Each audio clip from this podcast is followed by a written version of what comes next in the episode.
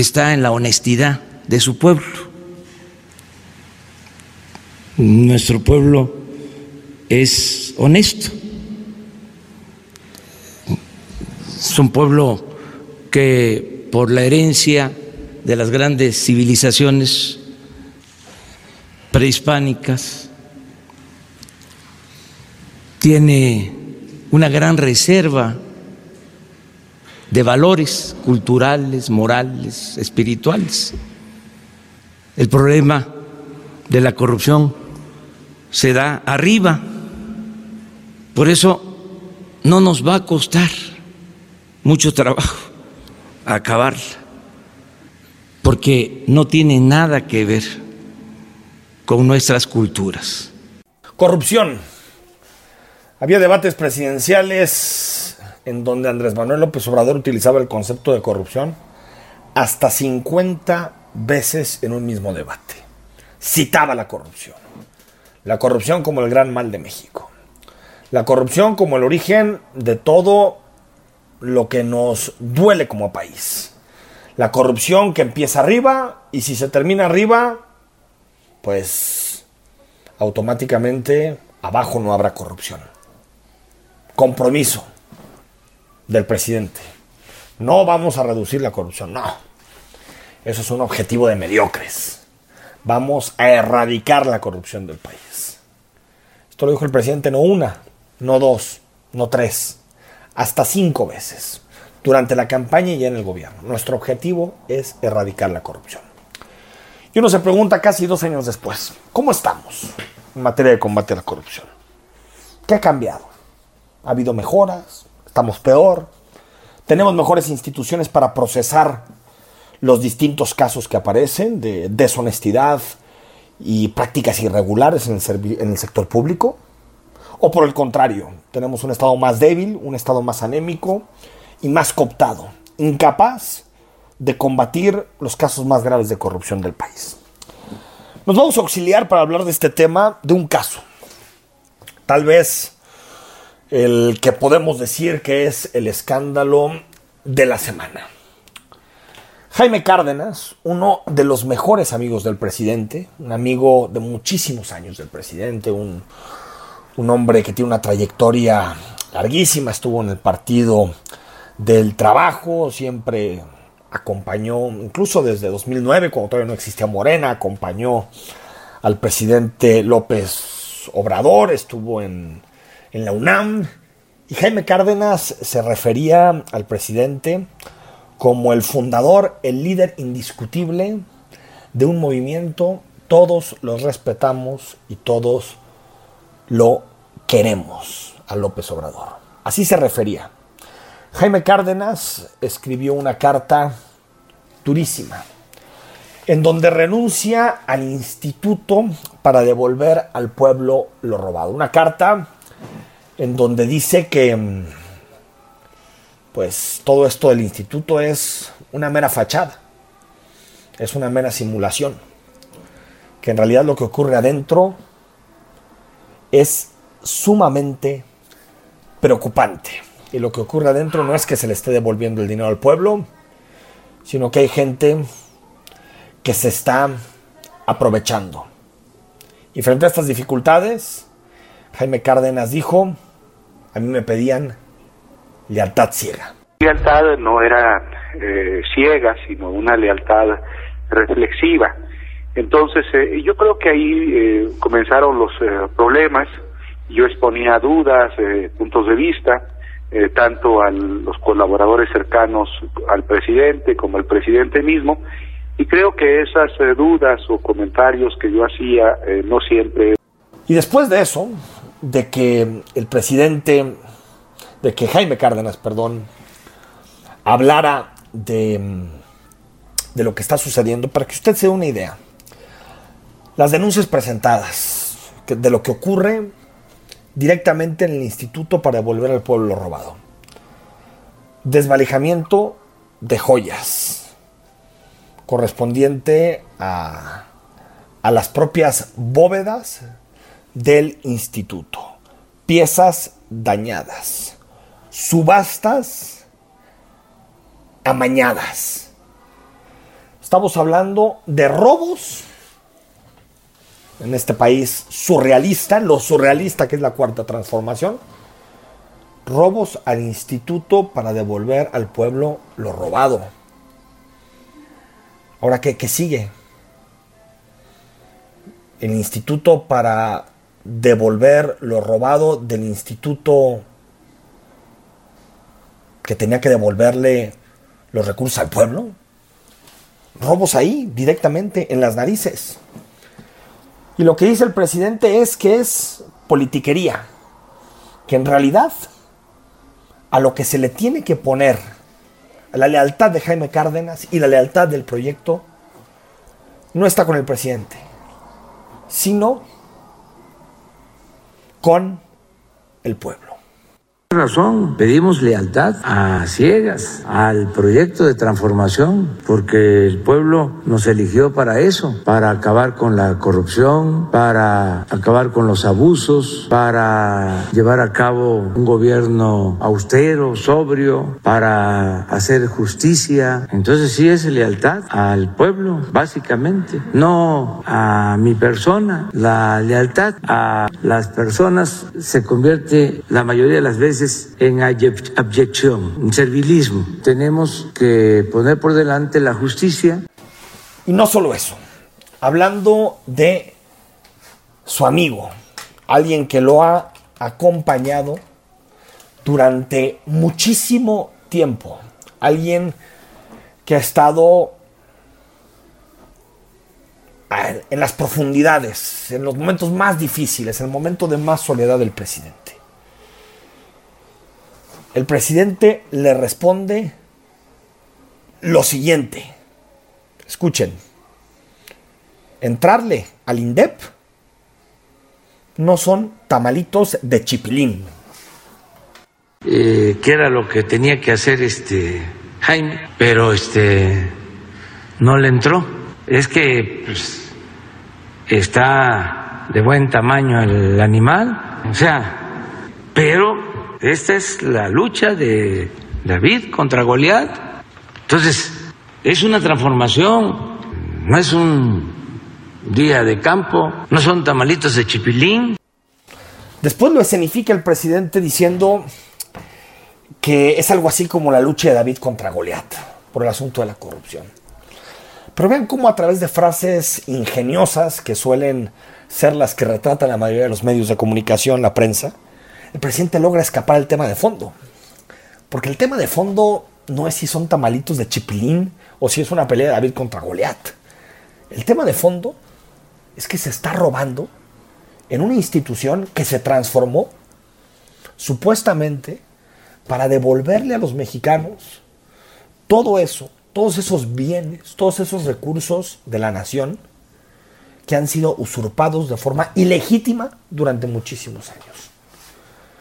Sin embargo, por la denuncia de Jaime Cárdenas, parece que se ha convertido en la caja chica, en la caja chica del gobierno, porque el presupuesto como sea, yo no digo que no haya hurtos en el presupuesto, los hay, pero es más difícil, las cosas están, traen su sello, traen su, eh, eh, sus partidas, hay gente que sí, eh, que puede denunciar, hay transparencia, en el instituto no la hay. Simplemente se enajenan los bienes, producto de juicios o previos a los juicios, productos de decomiso relacionados o con la corrupción o con el narcotráfico o con la delincuencia. Y después el gobierno los puede utilizar como quiera. Dice el presidente que para dárselo al pueblo. Hasta esta denuncia de Jaime Cárdenas, no hemos sabido prácticamente nada del destino de los recursos del instituto para devolverle al pueblo lo robado, el Instituto Nacional. No hemos sabido, porque está padre. Se enajenan los bienes, no están presupuestados, no están etiquetados y se pueden utilizar como se le dé la gana al jefe del Ejecutivo. Reacción hubo en las cámaras, en el Poder Legislativo. El senador Mauricio Curi, de la fracción del PAN, pidió investigación y reconoce el actuar de Jaime Cárdenas, quien en esta carta renunció al puesto de director del instituto. de verdad parece increíble, yo diría hasta cínica. El robo dentro del instituto para devolver al pueblo lo robado. La gravedad de este tema no solo nos debe de indignar, sino también nos corrobora la corrupción que reina dentro de Morena. La renuncia de Jaime Cárdenas, hoy ex titular de este instituto, nos alerta y pone al descubierto delitos muy graves que deben ser perseguidos y sancionados. Nuestro reconocimiento y respaldo por su actuación tan responsable. Creo que muy lejos de tener miedo, fue un hombre muy valiente. Se debe de llegar hasta las últimas consecuencias para atrapar a estos ladrones y que estos delitos no queden impunes. Robo de joyas, manipulación de subastas, entrega de contratos favorables a empresas, son solo unos ejemplos de algunas de las irregularidades denunciadas por el exdirector. ¿Por qué el caso del, del INDEP es tan emblemático?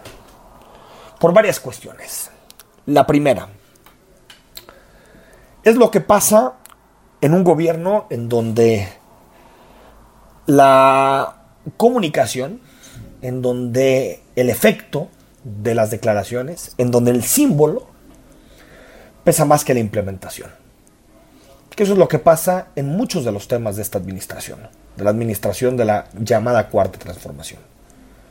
Pesa más el cambio denominativo, de nombre del instituto para devolver el pueblo robado. Pesa más eso que la implementación y el objetivo. Pesa más construir una especie de figura Robin Hoodesca que le quita a los corruptos para darle al pueblo. Pesa más que un proceso democrático de rendición de cuentas.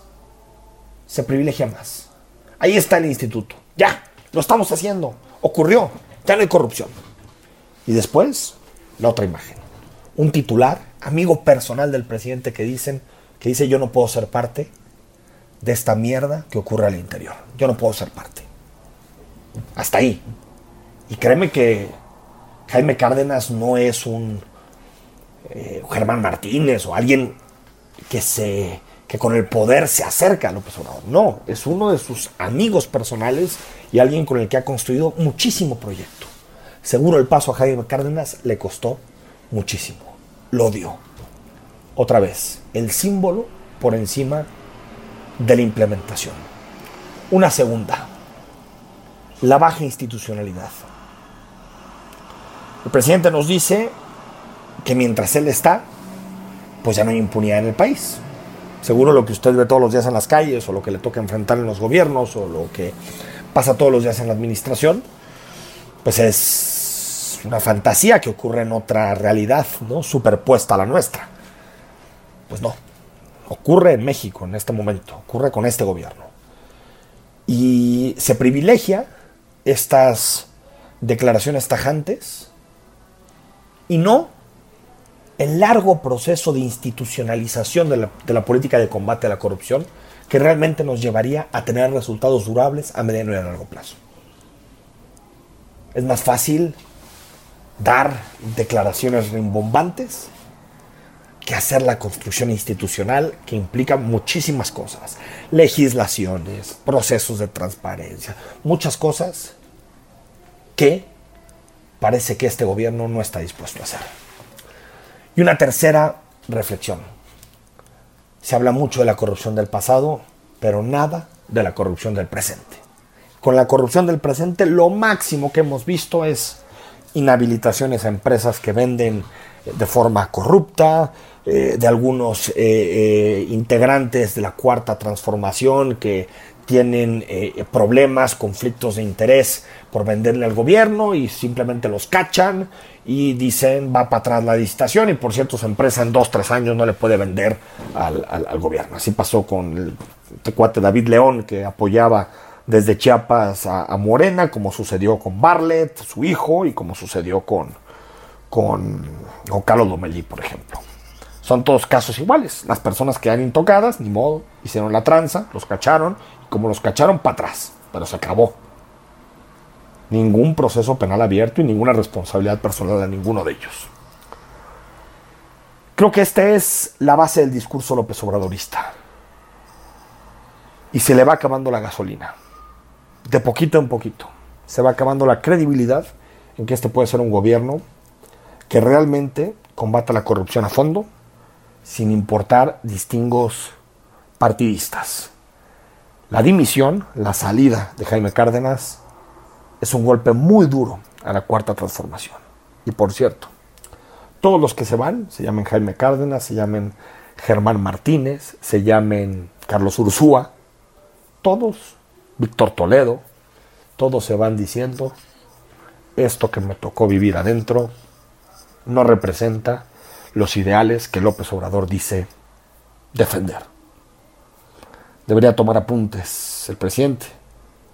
Seguramente todos se pusieron de acuerdo para denunciarlo por las mismas cosas. Seguimos en Imagen Jalisco. A la vuelta, Ramiro Hernández, presidente del PRI, en entrevista aquí en nuestros estudios. Estamos de regreso en Imagen eh, Jalisco. Escríbenos WhatsApp 33 33 69 45 22. Nos encanta escucharte, leerte y que nos compartas tu opinión sobre los temas públicos que analizamos todas las noches aquí en Imagen. Ramiro Hernández actualmente es presidente del PRI, usted se acuerda, fue alcalde de Guadalajara, ha pasado por el Senado, ha sido diputado. Bueno, Ramiro, ¿qué, no ha sido en la vida política? ¿Cómo estás, Ramiro Hernández? bien, gracias por la, la, invitación. Me da mucho gusto de veras estar en tu programa y, y, poder estar en comunicación con tu auditorio. Pues nada más, gobernador, ¿no? Te toca de puestos locales, el único que no te ha, por el único que no has buscado, ¿no? Fíjate es la gubernatura. No fui regidor. No fuiste regidor. No fui regidor.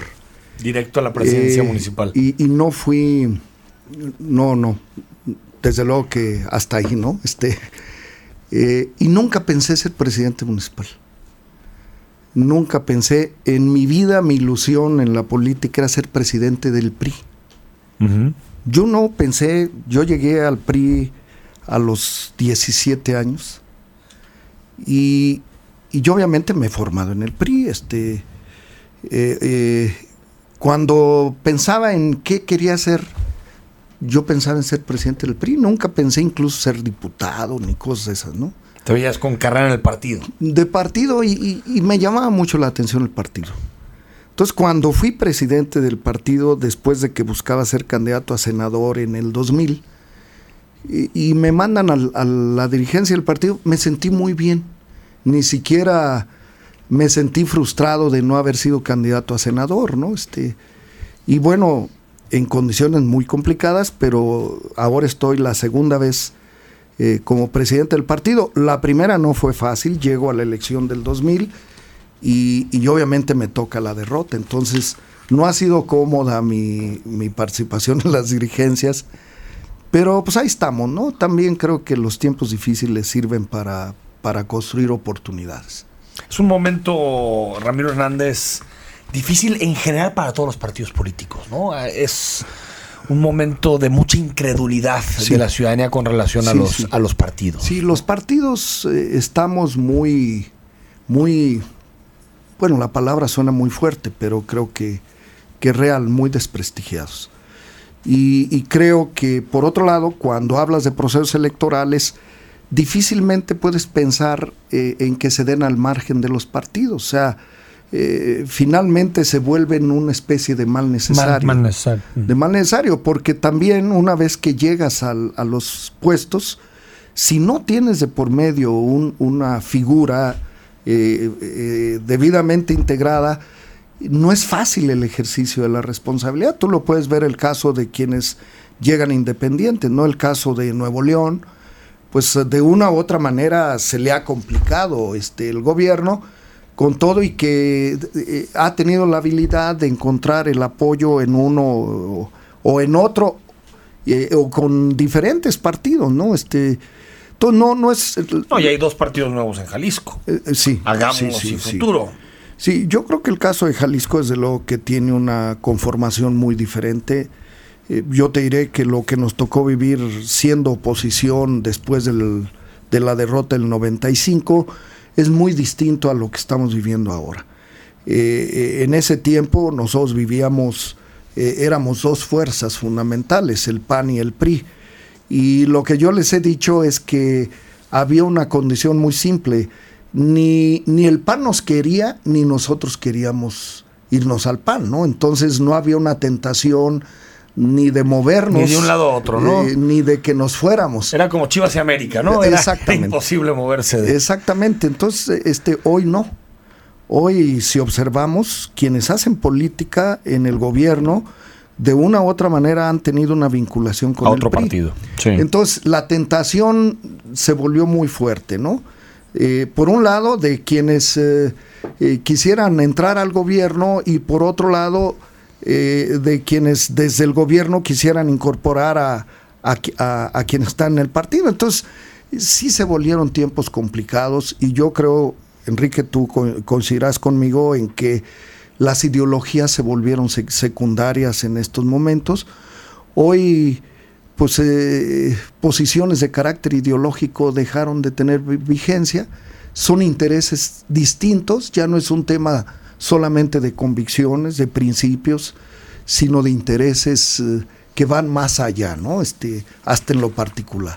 Ingeniero, el PRI se puede levantar en, este momento, en este contexto, y hablando del caso de Jalisco en específico, después de una eh, de señalamientos de corrupción, tres legisladores.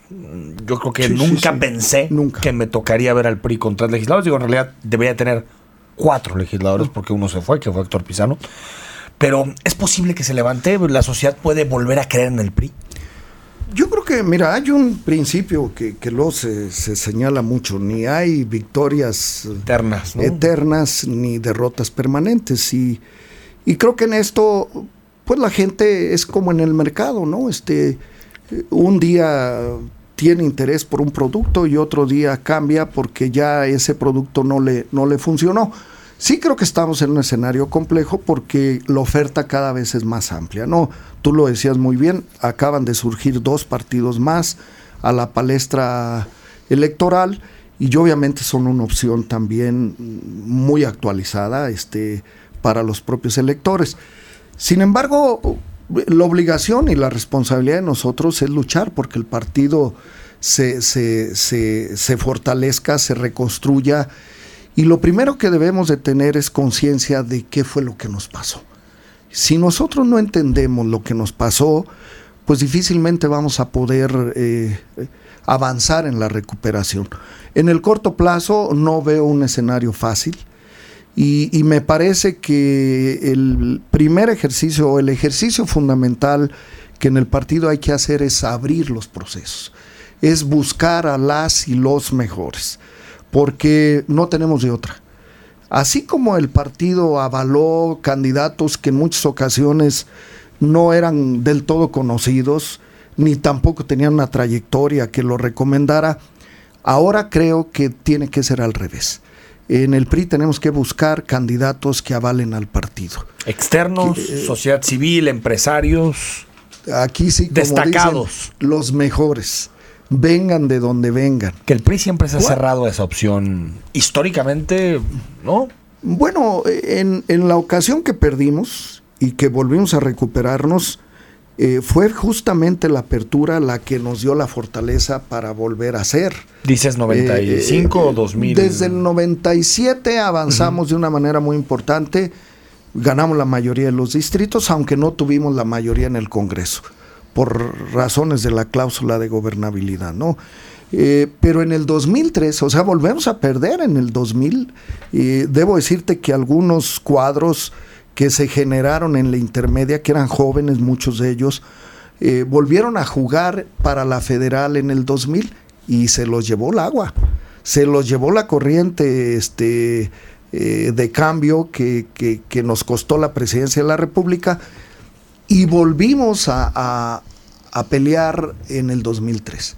Eh, la receta fue abrir y la verdad, Enrique, fueron nuevas generaciones las que llegaron. Bueno, dentro de las que llegaron, pues este, uno de ellos llegó a ser gobernador, que es el caso de Aristóteles.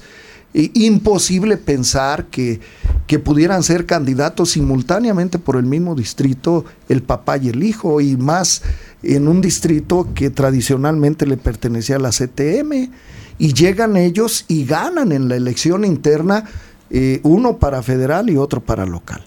Algo que no sucedía en, en el partido porque se cuidaba mucho este, que, que no se viera ahí la mano familiar y todo eso.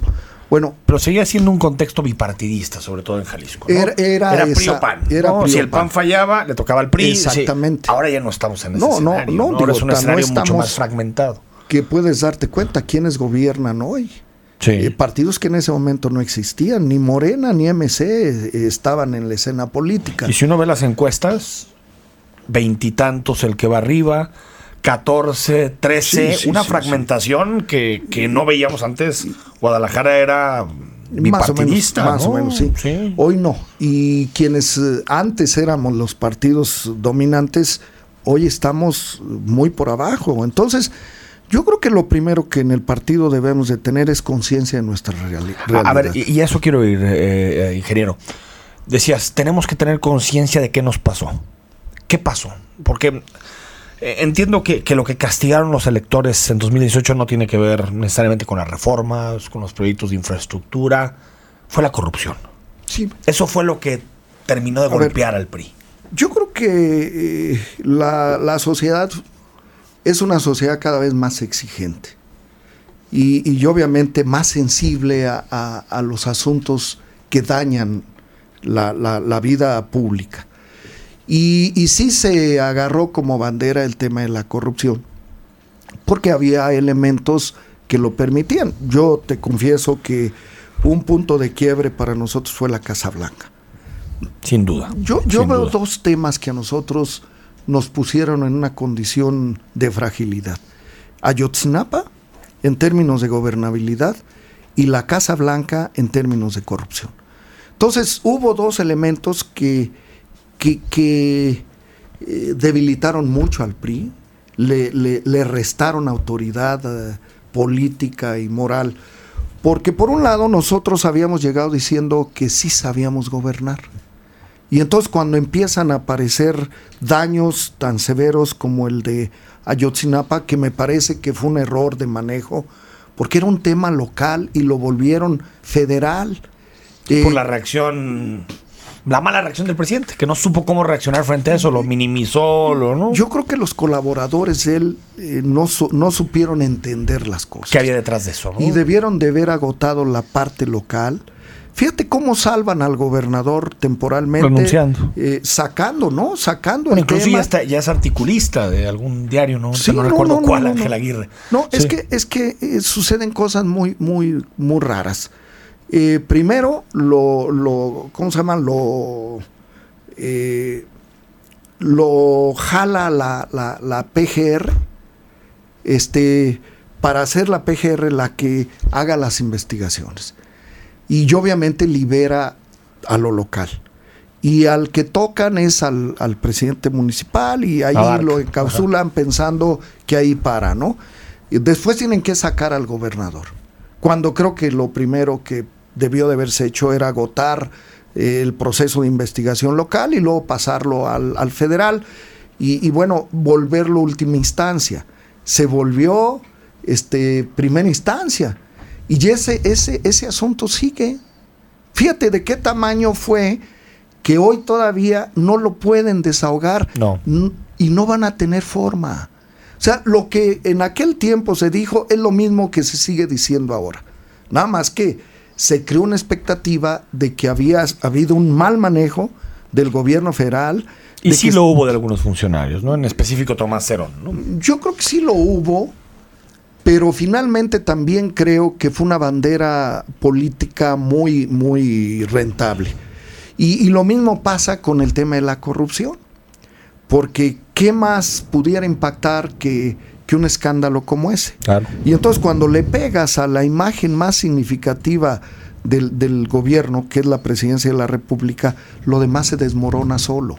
Y, si a esto le vas agregando los temas de los gobernadores, que me parece que ese fue uno de los elementos que más nos, nos, nos pegaron, que más nos dañaron y que evidentemente fundamentaron el, señalamiento del de corrupción que, que, que lastima mucho al PRI. O sea, nosotros tenemos esa parte muy vulnerable y con poquito que te digan, pues la gente lo cree, digo, este, creo que nuestra, nuestra mayor debilidad ha sido eso. Y entonces esa se convirtió en la bandera más grande y, tú lo decías muy bien, más allá de las reformas estructurales, todo esto que, creo que, que, tuvieron sentido y razón de ser y que se habían venido sí, se puede criticar alguna, otra, una está bien, pero no, la gente no votó contra las reformas. Eso ya es una lectura interesada de lo que sucedió. Votó en contra de una clase política percibida como corrupta. Corrupta y ineficiente. Vamos al corte, ingeniero, y volvemos también para hablar de lo local. Regresamos para platicar con Ramiro Hernández, presidente del PRI. Estamos de vuelta en imagen Jalisco, WhatsApp 33 33 69 45 22. Estamos a las puertas del fin de semana. Más adelante, como todos los viernes, con mi tocayo Enrique Vázquez, hablamos de cine. ¿Qué ver este fin de semana en alguna de las plataformas para que no te pierdas entre toda esa oferta que nos dan Netflix, Amazon y todas las plataformas digitales. Estamos en conversación con el presidente del PRI, con Ramiro Hernández. Dejamos el tema de la corrupción, eh, ingeniero, que, hablamos del tema de la Casa Blanca, cómo impactó en la credibilidad del PRI. En lo local, em, llegó una nueva generación a gobernar, Aristóteles Sandoval, un nuevo gabinete, algunos tal vez eh, priistas del pasado, otros más bien allegados al gobernador, y también muchísimos señalamientos de corrupción. Por ejemplo, ahí está el caso de Cruces, ¿no? No estaban preparados, es decir, esta gente que llegó al gobierno actuó, me parece a veces como, como ricos nuevos, atascarse de dinero. Mucho tiene que ver con la formación, ¿no? Por eso es tan importante las convicciones, los principios. O sea, no se puede llegar solamente por la oportunidad y la coyuntura. Y creo que una parte del equipo llegó así, más por una relación personal que por una trayectoria y un compromiso. una formación Con la, con la sociedad. Esa parte, Enrique, a mí me parece eh, fundamental. O sea, la política no es un asunto de llegar solamente al poder, sino de que tengas claridad eh, y vocación para servir. O sea, ¿a dónde quieres orientar tu esfuerzo? O sea, ¿cómo te formas y para qué quieres el poder? El problema es cuando no pasas por un proceso de esa naturaleza, se pierde el sentido. Y cuando llegas, pues lo más atractivo es el... El negocio, el eh, business. son los beneficios que te da el poder. Y creo que parte, yo estoy convencido que Aristóteles hizo un buen gobierno, que, que en el balance que se pueda hacer ya con precisión en términos de resultados, fue un buen gobierno. Pero, pero eh, ese tipo de señalamientos, desde luego, que junto con todo el contexto nacional, lo que pasó en Veracruz, lo que pasó en Quintana Roo, lo que pasó en Nuevo León, o sea, hay ejemplos que nos Pero a veces se mete todo a la misma, ¿no? Y, se crea un ambiente. ¿no? Sí, se crea un ambiente este, muy adverso para el PRI. Y entonces lo que brincó aquí localmente pues, simplemente este, confirmaba con lo que pasaba allá que también estaba sucediendo aquí. Entonces, sí creo que en ese sentido, pues el que cae, el que lleva todas las cargas este, negativas es el PRI. Y, debo de confesarte, muchos llegaron al PRI porque llegaron al gobierno, no porque estaban en el PRI y del PRI llegaron al gobierno. ¿Y qué nos está pasando? Que muchos de los que llegaron al gobierno y luego eh, se metieron a hacer cosas en el PRI, pues ya no están en el PRI. se fueron. porque dejaron de, dejó de ser gobierno y entonces ahí andan tocando puertas y buscando nuevos cuates, nuevos cómplices para seguir haciendo lo que hicieron en el PRI. Entonces, este, son más unos eh, militantes del poder que unos militantes del partido. Y, en esto no es al PRI al que le ha pasado solamente, le pasó al PAN, cuando fue gobierno. y le está pasando a este gobierno y, y, le está pasando al de López Obrador. Digo, a ver, ¿qué a está- revistas que solo buscan negocio y dinero. pues, y, y- y están en el poder. Mira, de, de los priistas, varios del PRI se han ido porque les han eh, ofrecido que los iban a hacer delegados primero cuando andaba la fiebre esa del reparto de delegaciones y que incluso este, fueron todavía a las oficinas de las delegaciones a darles posición cuando ni siquiera había una edición. Digo, eso te habla del desconocimiento de la administración pública en lo más elemental. Y bueno, les ofrecieron el cielo y las estrellas, ¿no? Y luego, no solamente puestos de gobierno, sino también candidaturas.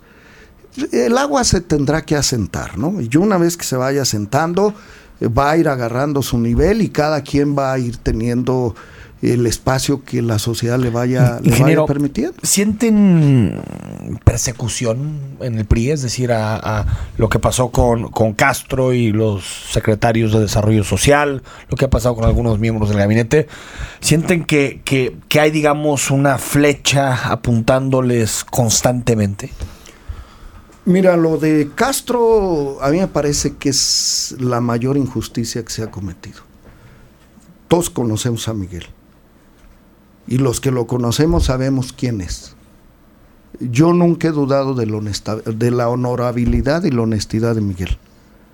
Y ahí sí te digo, yo meto las manos al fuego por él.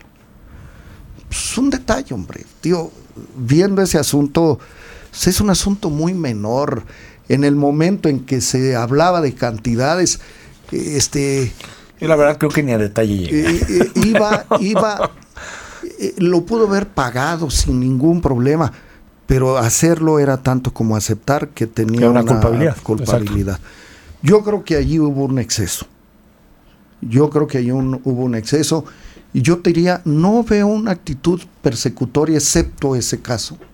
Excepto ese caso, que me parece que es injusto. Los casos, eso, ¿no? Digo, los tres porque tanto Salvador como el caso de este Daviel. Daviel, este, me parece que es, es irrelevante.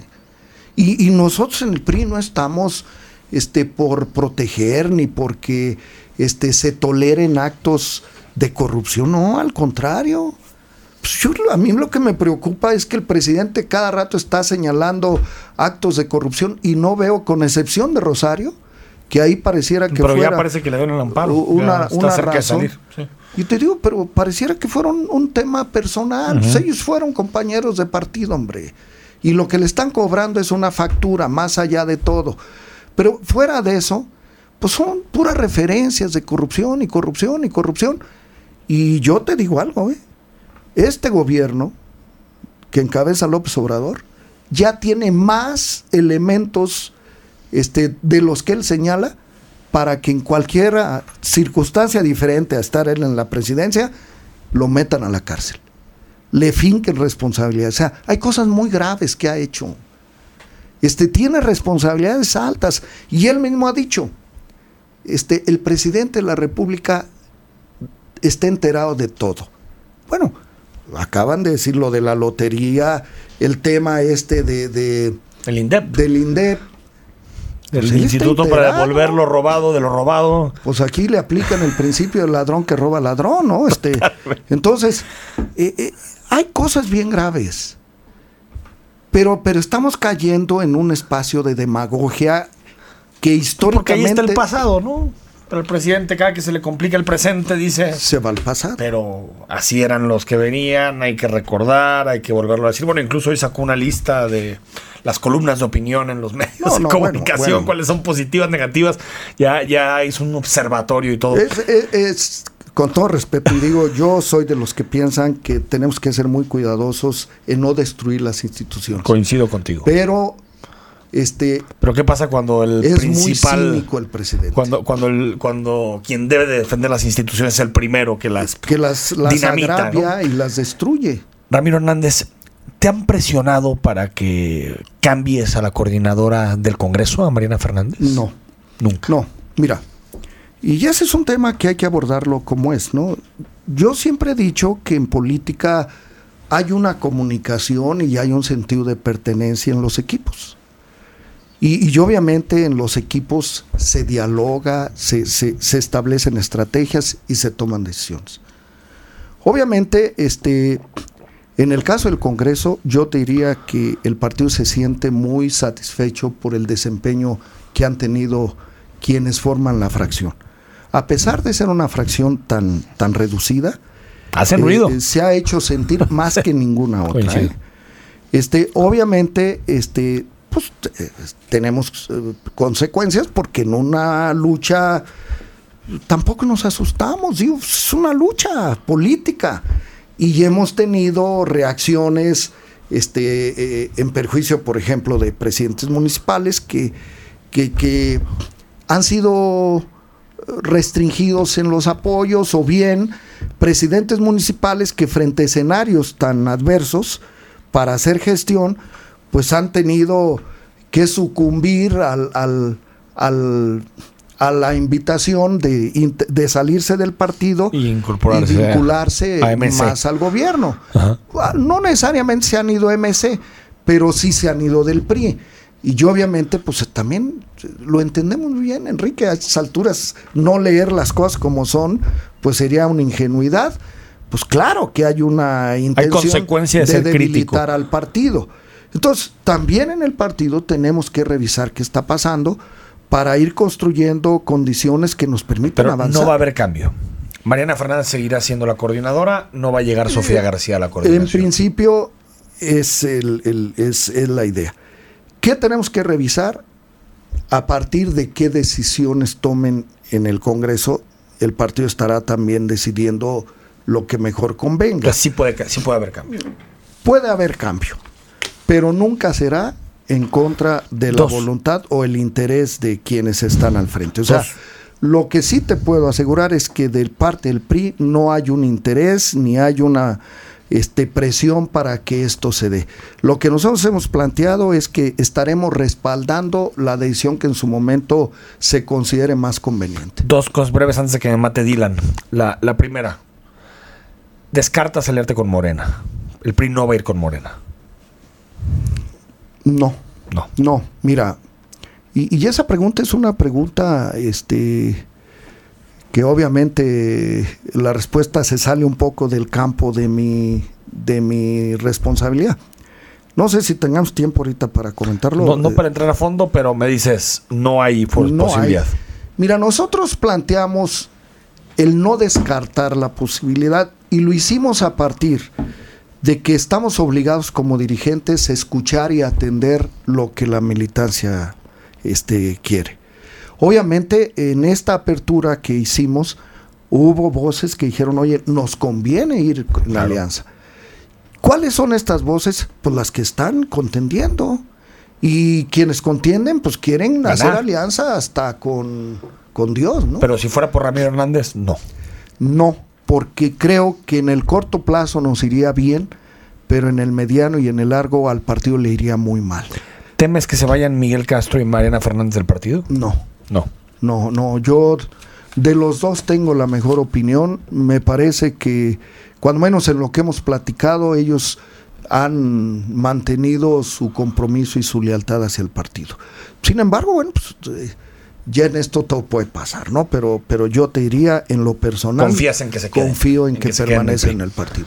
Ingeniero, gracias por haber venido. Enrique, gracias a ti Ojalá otro día platiquemos con más calma. Eh, estoy a tus órdenes, encantado de poderlo gracias. hacer. Vamos al felicidades por el programa. Muchas gracias, muchas gracias Ramiro Hernández. Al corte hablamos de cine con Enrique Vázquez. Estamos de regreso viernes 25 de septiembre, último viernes de este noveno mes del año. Y como todos los viernes, nos adentramos en el cine. Le damos unos minutos a la recomendación de mi tocayo Enrique Vázquez. Tocayo, ¿cómo andas? ¿Qué tal, Tocayo? Muy buenas noches. Buenas noches al auditorio. Y esta ocasión vamos a hacer recomendación de un documental y de una película eh, de ficción, lo que le llaman la biopic o una película biográfica que pueden encontrar ustedes en YouTube por 45 o 79 pesos lo encuentran y pueden ustedes eh, acceder a este par de películas. Y como supimos, eh, hace unas horas se hizo el memorial en el Capitolio de la jueza Ruth Bader Ginsburg. Hay por lo menos dos películas que vale eh, la atención, eh, pues darles un poquito ahí, de, dedicarles algo de tiempo. La primera es una que quizás no es lo que refleja la personalidad de esta mujer, que como ustedes ya se habrán enterado, pues históricamente hizo bastante por los derechos de la mujer en Estados Unidos. Y la película se llama La voz de la igualdad de Mimi Leder y que está interpretada no muy afortunadamente por Felicity Jones y el marido lo hace Armie Hammer. ¿Por qué hay que verla a pesar de que la película no refleja mucho el espíritu de la jueza Ruth Bader Ginsburg? Porque conocemos justamente cómo es que ella se adentra en este mundo pues que prácticamente es dominado por los hombres en Estados Unidos y en gran parte del mundo, porque conocemos justamente ese espíritu, aunque no tanto la personalidad. Vemos la formación y vemos por ahí hacia el final de la película un cameo de la propia jueza ahí al final de la, de la, de la película y vemos entonces cómo este personaje va teniendo las bases para convertirse incluso en un curioso objeto de cultura pop en Estados Unidos. La película se llama La voz de la igualdad y como una segunda función recomiendo un documental que se llama RBG, RBG, que son las iniciales de la jueza Bader Ginsburg y que está dirigida por dos mujeres, por Julie Cohen, por Betsy West, y lo digo de una vez, es un documental que está hecho a base de la admiración de estas dos mujeres por la jueza eh, Ginsburg y en el que vemos entonces, digamos, una segunda parte de lo que fue el trabajo crucial que hizo esta mujer como jurista dentro de la Corte Suprema de los Estados Unidos y que eh, pues luego de que hizo lo que hizo, vemos una figura eh, pues muy estoica, muy serena, muy moderada, nunca se le escuchó que hablara a gritos y justamente se prestaba pues mucho juego de eh, dentro de los medios de comunicación. La vimos representada muchas veces en sketches en Saturday Night Live eh, la vimos también haciendo y lo vemos en el documental imágenes de a los 83 84 años ella haciendo ejercicio. Y pues entonces conocemos la sustancia de su trabajo siendo mujer siendo judía y siendo a, haberlo sido insertada justamente en una de las universidades más prestigiadas de Estados Unidos para dar clases, cómo es que eh, el papel de esta mujer Ruth Bader Ginsburg es importante. El documental, repito, se llama RBG, acá le pusieron la jueza y La voz de la igualdad de Mimi Leder, que justamente ya para cerrar el comentario, en Estados Unidos a partir de este fin de semana se estrenó en cine, se reestrenó en cine este par de películas. La película RBG, el documental, el año pasado estuvo eh, nominado a mejor largometraje de documental en los Oscars, no lo obtuvo, pero le dio una visibilidad muy importante dentro de esto de los personajes que tienen que ver con la lucha de los derechos para las mujeres. Mi recomendación, Tocayo. Buenísimo, Tocayo, La Voz de la Igualdad y RBG, dos películas, un documental, una película para conocer la vida de Ruth Bader Ginsburg, una de las juezas, ministras más importantes de la historia de los Estados Unidos. Un fuerte abrazo, Tocayo. Buen fin de semana. Buen fin de semana. Nos vamos. Próximo lunes estamos a las 8 de la noche en Imagen. Muy buen fin de semana a todos.